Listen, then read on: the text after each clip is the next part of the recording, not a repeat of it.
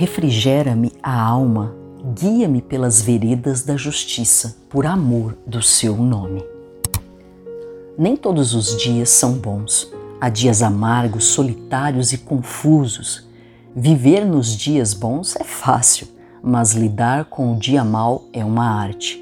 É como o vale da sombra da morte.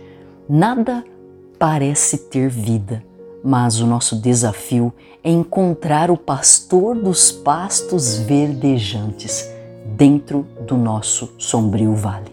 Há quem encontre, mas logo o perde de vista, tão logo chega a bonança. E há também quem aprende a jamais deixá-lo, mesmo quando o sol raiar, quando a noite escura e sombria se for e a gente encontrar os rios de águas tranquilas. O certo mesmo é seguir o exemplo da formiga. Provérbios diz que elas não têm chefe, não têm comandante, mas trabalham duro durante todo o verão, juntando comida para o inverno. Deveríamos tomá-las como exemplo para a nossa vida espiritual. Então, buscar em primeiro lugar o reino de Deus para que as demais coisas então nos fossem acrescentadas. Devemos ficar longe da preguiça espiritual e por isso Provérbios diz: vai ter com a formiga o preguiçoso. E a gente pensa que está se tratando apenas do trabalho das nossas mãos. Não, nós devemos ter a mesma diligência na área espiritual, porque o preguiçoso, ele constrói casas na areia, com materiais de baixa qualidade e quando vem a chuva, leva tudo embora. Mas o sábio, aquele que toma conselho com as formigas, ele constrói a casa ou a sua vida em alicerces firmes ou na rocha que é Jesus, com materiais de alta qualidade.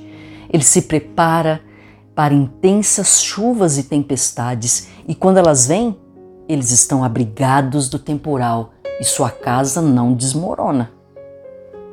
É tempo de nós sermos sábios, é tempo de cavarmos mais profundos dentro do nosso terreno que é o nosso coração.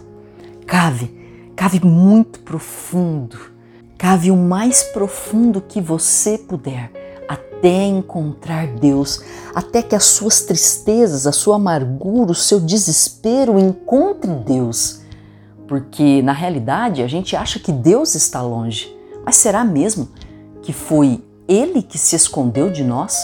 Ou será que nós colocamos outras coisas diante dos nossos olhos e agora a gente não consegue enxergá-lo como deveríamos? O que será que foi que nos cegou? Será que foram os muitos afazeres, a ilusão das riquezas, os prazeres deste mundo ou as muitas rotinas religiosas. Se até os pais de Jesus conseguiram perdê-lo de vista no meio das festas, dos amigos, da confraternização, e eles passaram um dia todo sem perceber que estavam sem Jesus. e foram encontrá-lo três dias depois dentro do templo. Sim, dentro da igreja.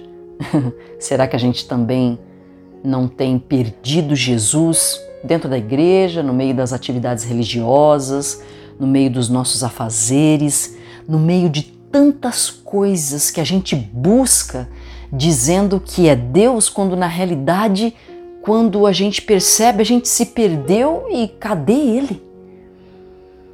E aí é um sofrimento intenso para poder sair do meio dessa tempestade que nós mesmos causamos. E Jesus muitas vezes está como aquela passagem, está junto com a gente ali, dormindo no barco. Mas nós estamos tão desesperados com aquilo que nós estamos enxergando que a gente não consegue ver que Ele está no barco com a gente e que nós estamos seguros e que nós só deveríamos nos aconchegar do lado dele para que Ele, então, com uma palavra, acalmasse toda tempestade.